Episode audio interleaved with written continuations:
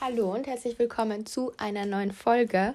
Ich erwache aus einem Winterschlaf. Ich habe die ganze Weihnachtszeit, die, ganzen, die ganze Winterzeit bis jetzt eigentlich nicht, ähm, nichts gepostet. Und es tut mir fast ein bisschen leid, weil es haben so viele Leute, ähm, so viele Leute sind es auch nicht, äh, um ehrlich zu sein, aber ein paar Leute haben mir geschrieben, ähm, ob ich denn noch poste oder ob ich noch ähm, Sachen hochladen werde oder ob ich aufhöre zu podcasten und dass sie das schade fänden und das hat mich wirklich, wirklich sehr, sehr gefreut. Ähm, nein, ich höre nicht auf zu podcasten. Ich habe aber beschlossen, mir mit dem Podcasten keinen Stress zu machen. Es ist etwas, was ich gerne mache. Ich rede gerne ähm, und teile Gedanken gerne. Deswegen möchte ich das machen und nicht aus Zeitdruck oder aus ähm, Druck ähm, von, also so Zahlendruck nenne ich das jetzt einfach mal. Mit Zahlen meine ich Zahlen, wie viele Menschen einem zuschauen, wie viele neue Abonnenten man hat, wie viele äh, neue Zuhörer im, im, bei Podcasts, aber jetzt auf Instagram wären es halt neue Follower. Ähm, diese Zahlen halt und dieses sich danach richten und seine Stimmung auch danach richten, wie die Zahlen aussehen, das wollte ich vermeiden weil ich das aus meinem privaten Leben mit Instagram kenne und ähm, ich wollte das unbedingt vermeiden.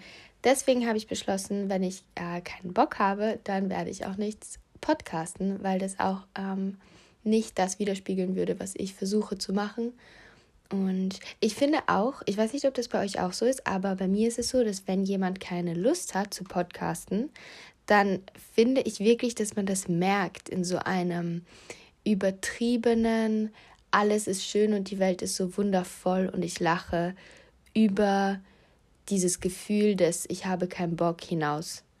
Ich hoffe, dieser Satz hat irgendwie Sinn ergeben. Also ich meine damit, dass wenn jemand keine Lust hat ähm, und trotzdem einen Podcast aufnimmt, mm, das sieht man aber bei anderen Sachen auch. Also es betrifft nicht nur Podcasts, sondern auch zum Beispiel YouTube-Videos äh, dann merkt man, finde ich, einfach im Content und an der Art, wie die Leute reden, dass sie das einfach gerade nicht gerade nicht so fühlen. Ähm, und das ist einfach, was ich nicht wollte.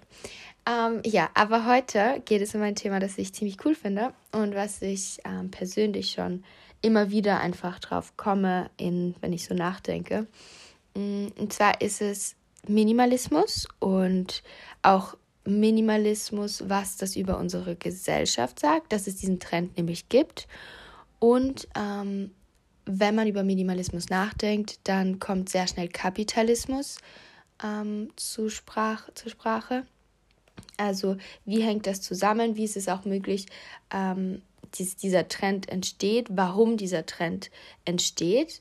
Ähm, ich bin sehr ein großer Fan davon, wenn man ähm, Ursachen sucht für Sachen. Ich weiß nicht, ob das immer richtig ist oder immer möglich ist, weil manchmal passieren Sachen einfach so. Aber ich glaube schon, dass ein Trend aus etwas entsteht, das Leute gestört haben äh, gestört hat. Ich kann heute nicht reden, Entschuldigung. Ähm, also der Minimalis Minimalismus ist zum Beispiel daraus entstanden, dass es so, so viel gibt und ähm, man sich neue Sachen kauft und die Sachen gleich wieder wegwirft und dieses kapitalistische Leben quasi ähm, durch, den durch den Minimalismus unterbrochen wird. Und ja, das ist, das ist so für mich, was ich als Ursache ein bisschen sehe für diesen Trend des Minimalismus. Ähm, das ist komplett wertfrei. Das ist einfach nur so eine Feststellung, die ich gefunden habe. Ich glaube, dass da sehr viel zusammenhängt. Ähm, es wäre ein großer Zufall, wenn es nicht zusammenhängen würde, weil beim Minimalismus geht es ja darum, dass man sich auf weniger Sachen und auf wirklich die Sachen konzentriert, die einem wichtig sind, anstatt ganz viel zu haben und dann irgendwie auch den Überblick zu verlieren, was halt genau kapitalistisch ähm, ist, im Sinne, dass ähm, in einer kapitalistischen Gesellschaft ähm, immer mehr und mehr, also mehr Nachfrage bestehen muss und auch immer mehr und mehr, also es muss steigen, damit ähm, Konzerne, ähm, damit Firmen neu produzieren können, neue Produkte angeboten werden und so weiter. Also das geht irgendwie, diese Nachfrage muss da sein, ähm, damit ähm, Leute auch neue Sachen kaufen. Das war jetzt sehr planlos dahergeredet. Ich hoffe, dass man versteht, was ich meine. Aber ähm, ja, wie gesagt, ich versuche gleichzeitig zu fühlen und zu reden. Deswegen ähm, ist es manchmal ein bisschen ein irgendwas. Und ich hoffe, es gefällt euch trotzdem. Als allererstes würde ich gerne besprechen, was es überhaupt für Arten von Minimalismus gibt.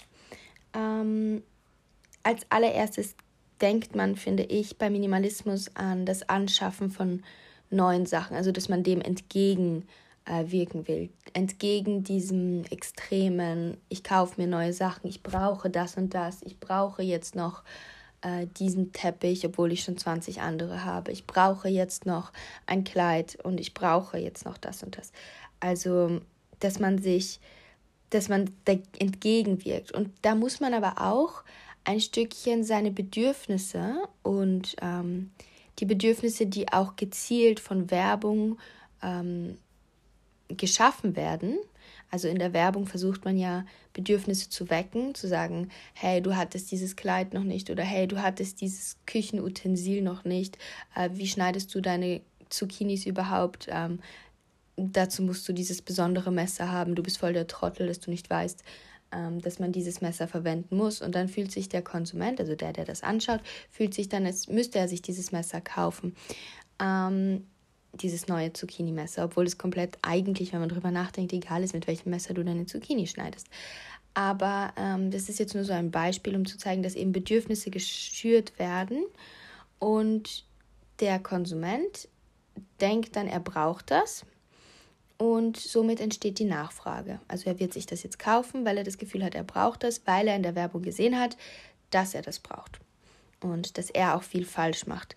Wo das zum Beispiel sehr, sehr gut funktioniert, ist äh, bei Kindern, bei Haustieren, weil man den ähm, Müttern oder den Eltern, den Vätern auch natürlich, ähm, aber auch den Tierbesitzern ein schlechtes Gewissen machen kann, indem man ihnen zeigt, dass sie äh, zum Beispiel den falschen Kinderwagen haben, dass ihr Kind äh, dauerhaft Rückenprobleme haben wird, wenn es in dieser Liege liegt und nicht in der anderen und die neue ist besser. Und dann haben die Elternteile vielleicht ein schlechtes Gewissen. Und ähm, bei Tierbesitzern könnte es sein, dass die die Tiere falsch füttern. Ähm, ich habe eine Freundin zum Beispiel, die kauft sich für ihre Katze irgend so ein Premium-Katzenfutter, äh, das irgendwie Low Carb ist, weil ähm, keine Ahnung, weil sie sich das halt irgendwie einreden hat lassen von irgendeiner Werbung. Aber wenn ich drüber, ich habe auch eine Katze, und wenn ich drüber nachdenke, was ich meiner Katze gebe, dann sind dort gar keine Kohlenhydrate drinnen, weil das Fleisch ist und Fleisch sind Proteine. Das heißt, jedes Katzenfutter ist Low Carb oder sollte es sein. Ähm, ja, also meine Katze lebt, sie ist sehr glücklich und zufrieden mit dem Katzenfutter, das sie bekommt und ähm, ja, auf jeden Fall gibt es halt solche Tricks, solche Werbetricks, ähm, um halt Nachfrage zu bekommen, weil Nachfrage wird gebraucht. Das heißt auch, wenn du irgendwann beschließt, du bist jetzt minimalistisch, du möchtest jetzt oder du, du gibst dich dem Trend des Minimalismus, dann ähm, musst du auch auf gewisse Bedürfnisse verzichten oder sie gezielt oder absichtlich ignorieren. Also wenn du dann Werbung siehst dann, und sie ähm, bieten dir die neuesten, die neueste Creme gegen äh, Poren, äh, dann musst du davon wegsehen. So natürlich möchtest du eine schöne Haut haben, wo die makellos ist und keine Poren sichtbar sind. Aber du musst halt davon wegsehen und dir denken, hey, da ist eh überall dieselbe Creme drinnen. Ähm, ja, lasst mich in Ruhe. Das heißt, es ist schon ein gewisses Bewusstwerden, dass man ähm, manipuliert wird ähm, dabei, wenn man sagt, man möchte jetzt minimalistisch sein, weil zu viel und zu viel und kapitalistische Gesellschaft. Nichts gegen Kapitalismus. Also das klingt jetzt immer so, als würde ich so wahnsinnig gegen Kapitalismus sein. Alles hat seine Vor- und Nachteile. Aber ähm, ich denke schon, dass dieses immer wieder eine Nachfrage ähm, zu machen, absichtlich, ähm, dazu führt, dass man dann zu viel kauft einfach. Und das ist auch gewollt, um Geld zu machen. Ähm, äh, Entschuldigung, zurück zum Minimalismus. Also es ist ein gewisses Bewusstwerden, dass man zu viel hat. Äh, man halt, also etwas beobachtet auch und interpretiert und zieht seine Schlüsse, dass man sich aus diesem zu viel, zu viel, zu viel herausnehmen möchte. Man möchte da nicht mitmachen und man möchte vielleicht auch nicht der Dumme sein, weil im Endeffekt, wenn man sich immer wieder auf die neuesten Trends einlässt und so weiter, ähm, dann, also das ist jetzt überhaupt nicht böse gemeint und ich, ich bin mir auch sicher, dass es für viele Menschen äh, Glücksgefühle bringt, wenn man sich neue Sachen kauft. Das verstehe ich auch zu 100 Prozent. Da bin ich auch voll dabei. So mich freut es extrem, wenn ich ein neues Handy bekomme zum Beispiel. Ähm, oder mir ein neues Handy kaufe. Ähm, aber ähm, es ist trotzdem so, dass es so viel ist einfach. Und das wird den Menschen einfach immer mehr bewusst. Und es ist auch so, dass man sich auf die Sachen gar nicht mehr richtig freuen kann, weil man immer alles zur Verfügung hat. Wer freut sich schon extrem darüber, ähm, ein Liter Milch in seinen Händen haben zu können überhaupt. Meine Oma erzählt mir, dass sie äh, zum Bauern rennen musste im Winter äh, mega lang, äh, um, um ein bisschen Milch zu bekommen. Ein bisschen, wahrscheinlich haben sie dann gleich mehr gekauft, aber mm, die Idee ist schon dieselbe. Also sie ist, sie musste lange gehen und es war ein langer Weg, um an Milch zu kommen.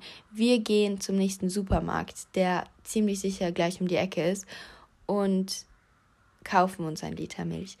Also die Möglichkeit, die, die Möglichkeiten, die wir bekommen und die auch cool sind, es ist ja schön, dass wir alle Milch bekommen, ähm, machen auch, dass wir uns nicht mehr so bewusst dessen sind, wie toll das alles eigentlich ist.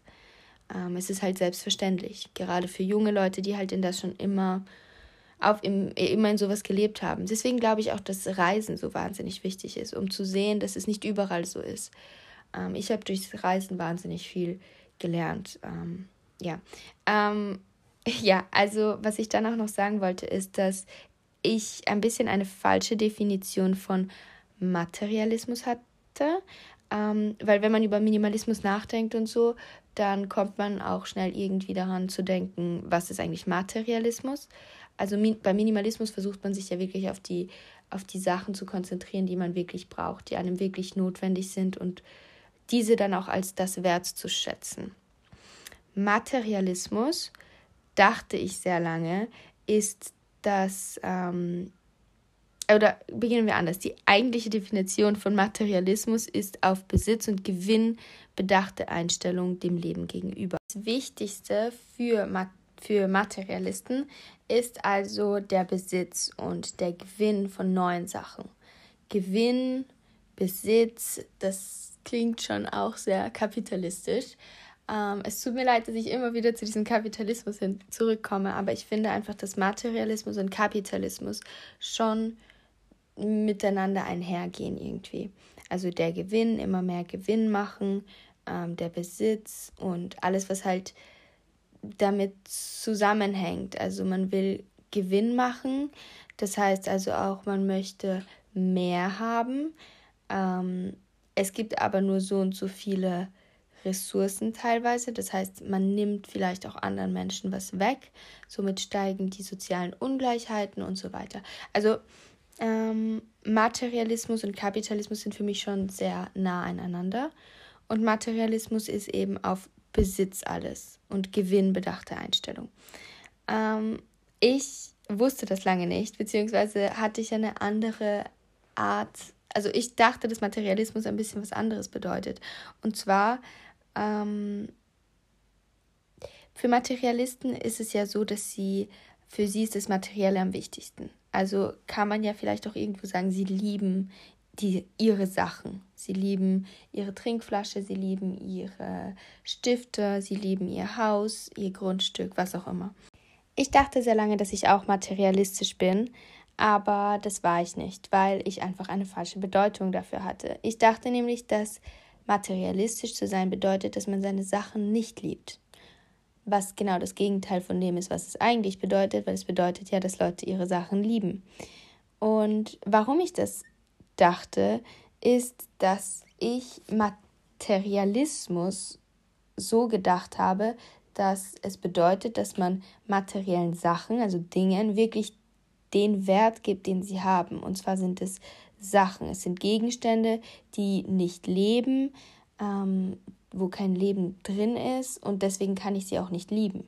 Und ich behandle sie deswegen auch nicht korrekt im Sinne von, ich passe schon halbwegs drauf auf, aber ich respektiere sie nicht, ähm, sondern es sind halt Sachen für mich. Und ich liebe Menschen. Also so, das war immer meine Einstellung. Ich liebe Menschen, ich liebe meine Mama, ich liebe meinen Bruder, äh, meine Freunde, meine Familie. Ich liebe Tiere, ähm, meine Katze zum Beispiel, aber eben keine Sachen. Für mich war das absolut unverständlich, wenn meine Mutter mir zum Beispiel manchmal gesagt hat, äh, dass ich lieblos mit Sachen umgehe weil ich wirklich die Sachen auch nicht, also das hat gestimmt, ich habe die Sachen nicht geliebt und deswegen bin ich auch nicht mit Liebe mit ihnen umgegangen. Das heißt nicht, dass ich alle meine Sachen kaputt gemacht habe, aber ich habe einfach keine Zeit und keine Mühe investiert, mich liebevoll mit Sachen irgendwie zu beschäftigen, sondern ich habe eher versucht, Menschen meine Liebe zu geben und nicht Dingen. Ähm, es gibt schon Sachen, die ich sehr gerne mag, auch immer noch, äh, weil sie einfach praktisch sind. Zum Beispiel finde ich Trinkflaschen sehr praktisch. Ähm, oder Gläser, weil sonst müsste ich aus meinen Händen trinken. Und das mache ich auch manchmal, aber einfach, weil ich gerade nichts anderes dabei habe. Und da bin ich schon sehr glücklich, wenn ich ein Glas habe. Ähm, naja, aber bei Materialisten ist es ja oft so, dass sie ihre Sachen auch personifizieren, äh, teilweise sogar Namen geben. Also das ist, äh, ich habe zum Beispiel eine Freundin, die, die gibt allen Sachen einen Namen. Das ist unglaublich. Man geht zu ihr nach Hause und sie sagt, hier ist meine neue Pflanze, das ist Rudi, ähm, das ist mein Telefon Herbert, äh, mein Stuhl, die heißen jeweils Lisa und Laura, keine Ahnung. Sie gibt halt allen Sachen irgendwie Namen und da beginnt für mich schon die Personifizierung. Also, dass man wirklich aus Dingen ähm, etwas macht, was lebt personifizieren eben, eine Person aus den Sachen machen. Ähm, es gibt auch ähm, Geschäfte oder Firmen, ähm, eine sehr, ein sehr bekanntes schwedisches Möbelhaus, ähm, das auch Namen gibt ihren Möbeln, ähm, irgendwelche schwedischen Namen. Äh, und da beginnt es auch schon. Also das ist auch schon, ich möchte diesen Artikel erwerben, ich möchte Platzer erwerben, zum Beispiel das Bett. Ähm, solche Sachen. Ähm, das ist halt personifizieren und das ist sehr schlau auch gemacht von dieser schwedischen Marke, ähm, weil es eben darum geht, dass man irgendwie etwas begehren kann, nur wenn es wirklich auch etwas Lebendes hat. Das ist einfach, man hat mehr Bezug dazu. Und so habe ich das auch irgendwie gefühlt, aber in meinem Kopf war das einfach ein komplettes Irgendwas. Also ich dachte, wirklich dass Materialismus das Gegenteil von dem bedeutet, was es eigentlich bedeutet. Ich dachte, Materialist zu sein bedeutet, man liebt seine Sachen nicht, sondern man liebt nur Menschen und Sachen, die leben können. Ja, ähm, ich habe mittlerweile gelernt, dass Materialismus was anderes bedeutet. Und ich bin trotzdem immer noch sehr dazu verleitet, die ähm, die Definition so zu fühlen, wie ich sie früher gefühlt habe, weil ich finde es eigentlich schön, dass man den, Materia den materiellen Sachen, also Dingen, wirklich den Wert gibt, den sie haben. Also materialistisch zu sein, ähm, damit werde ich klarkommen müssen, bedeutet Sachen übermäßigem Wert zuzuschreiben.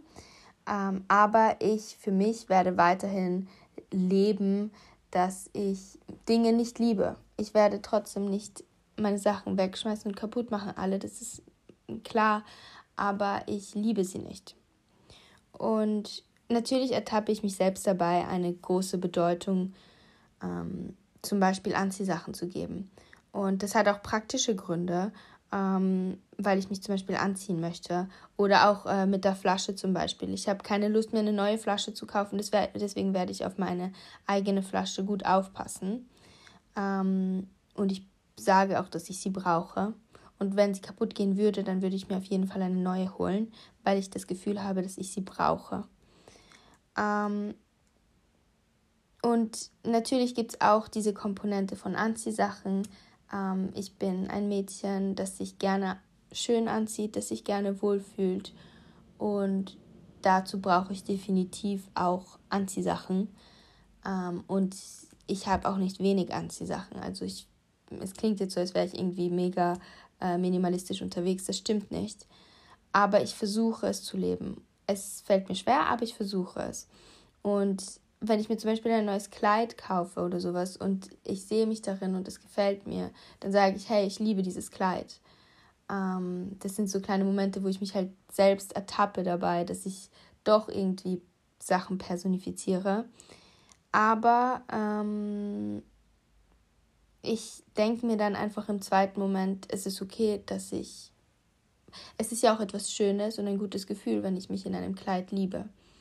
Und dann das halt auf das Kleid zu übertragen und zu sagen, ich liebe das Kleid. Ich bin mir ja dessen bewusst, dass ich das mache. Also ich weiß, dass im Endeffekt das, was ich liebe, äh, und das ist auch gut so und das möchte ich auch so, ist nicht das Kleid, sondern mich in dem Kleid. Ähm, das hat was mit Selbstliebe und so zu tun. Ähm, und das ist auch wichtig.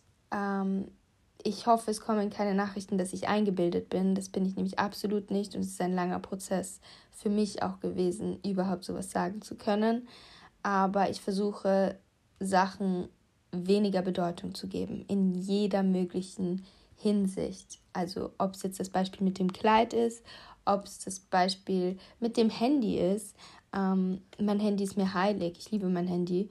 Ähm, aber ich weiß auch, dass ich es nicht lieben kann im Endeffekt. Also ja, ich finde es dann auch interessant zu sehen, was man liebt. Also wenn man dann sagt, ich liebe mein Handy zum Beispiel, was liebt man dann eigentlich? Ähm, liebt man dann den Nutzen, den dieses Gerät, zum Beispiel das Handy, einem gibt? Oder liebt man wieder sich selbst? Weil im Endeffekt das Handy geht ja auf alle Bedürfnisse ein, die du möchtest. Genauso wie das Internet, das sich einfach an dich anpasst. Und das kann ja auch ähm, sehr schön sein für dich. Ähm, nie wirst du einen Menschen finden, der so sehr sich anpasst an das, was du möchtest, wie das Internet. Ähm, Stichpunkt Medi äh, Werbung, die sich an dich anpasst oder äh, Suchverläufe, die sich an dich anpassen. Und ja, aber was mir trotzdem wichtig war, auch, auch in dieser Folge, ist, dass man wegkommt von diesem extremen, ähm, eine, dieses typische, eine Frau steht vor dem Kleiderschrank, der voll ist und sagt, ich habe nichts zum Anziehen, ich brauche neue Sachen. Ähm, das finde ich ein bisschen traurig. Äh, einfach weil, weil man da nicht mehr sieht, das ist zu viel von allem. Und ich glaube auch, dass daher der Trend des Minimalismus bestehen, äh, gekommen ist. Aber das war ja nur der ein, die eine ähm, Art, wie man minimalistisch sein kann. Man kann ja auch minimalistisch sich verhalten, zum Beispiel. Ähm, nicht alles im Extremen immer machen oder ähm, mh, mm, ja, äh, man kann auch minimalistisch zeichnen zum Beispiel, dass man nur ein bisschen was macht, nicht zu viel oder ähm, minimalistisch, ein bisschen. Ähm, man kann sich minimalistisch einrichten zu Hause. Ich glaube, dass Feng Shui, das ist so eine Art, ähm, sich einzurichten, auch sehr viel mit Minimalismus einhergeht. Ähm, also, dass man eben weg von diesen, dass man schaut, dass es gemütlich ist und zwar so viel, wie halt notwendig ist. Nicht über drüber viel, ähm, und dass es irgendwie alles passt, sondern äh, also dass es eben alles irgendwie passt zusammen. Also Feng Shui ist wirklich eine Wissenschaft für sich. Wenn ihr dazu auch eine Folge wollt, dann könnt ihr mir das gerne sagen. Das würde mich eigentlich auch interessieren. Ähm, und ja, das ähm, ist eigentlich im Wesentlichen, was ich sagen wollte. Also ich wollte eben sagen, dass Kapitalismus und Minimalismus sehr stark miteinander zusammenhängen und dass der Fakt, dass Minimalismus immer mehr wird, äh, einfach zeigt, wie kapitalistisch unsere Gesellschaft ist. Ähm, gleichzeitig würde ich auch gerne ein bisschen anstoßen. Vielleicht, vielleicht hat ja jemand Lust, ähm, sich irgendwie bisschen minimalistischer oder einfach mit seinem Konsumverhalten zu beschäftigen. Und ähm, vielleicht würden so ein paar Fragen, also ich stelle euch drei Fragen, ähm, und vielleicht beantwortet ihr sie einfach mal für euch selbst. Und gerne könnt ihr mir aber auch schreiben, was ihr da so herausgefunden habt für euch. Ähm, und ja, und zwar geht es dabei um, was ist das Problem an Materialismus, ähm, an extremen Minimalismus. Ähm, wo ist das Problem, wenn man sagt, man möchte immer mehr haben, man möchte immer mehr haben? Dieses Bedürfnis, dass man nach, dass man was Neues haben möchte. Woher kommt das? Ähm, hängt es vielleicht auch an Werbung, ähm, die ja Bedürfnisse wecken? Ähm, oder sagt ihr, nein, ich bin immun gegen diese Werbung und es sind wirklich meine eigenen Bedürfnisse, was ja auch sehr möglich sein kann. Ähm, die zweite Frage wäre, definierst du dich durch das, was du hast? Also gibt dir das einen gewissen Status? Fühlst du dich besser, wenn du gewisse Sachen hast? Vielleicht auch von bestimmten Marken? Wie sehr spielt da aber auch Werbung eine Rolle? Und die dritte Frage ist, liebst du deine Sachen? Ähm, liebst du dein Handy zum Beispiel? Liebst du deine Kopfhörer? Liebst du deine Anziehsachen? Liebst du deine Küche, dein Haus, dein Grundstück? Liebst du deine Sachen genauso, wie du Menschen liebst? Ähm, ich würde auch gern wissen, ob du das problematisch findest, ähm, wie du liebst. Also je nachdem, wie du liebst, ob du diese Art von Liebe problematisch findest oder nicht. Und mit diesen Fragen verlasse ich euch jetzt und ich hoffe, die Folge hat dir euch gefallen und ihr habt noch einen schönen Abend und danke, dass ihr zugehört habt.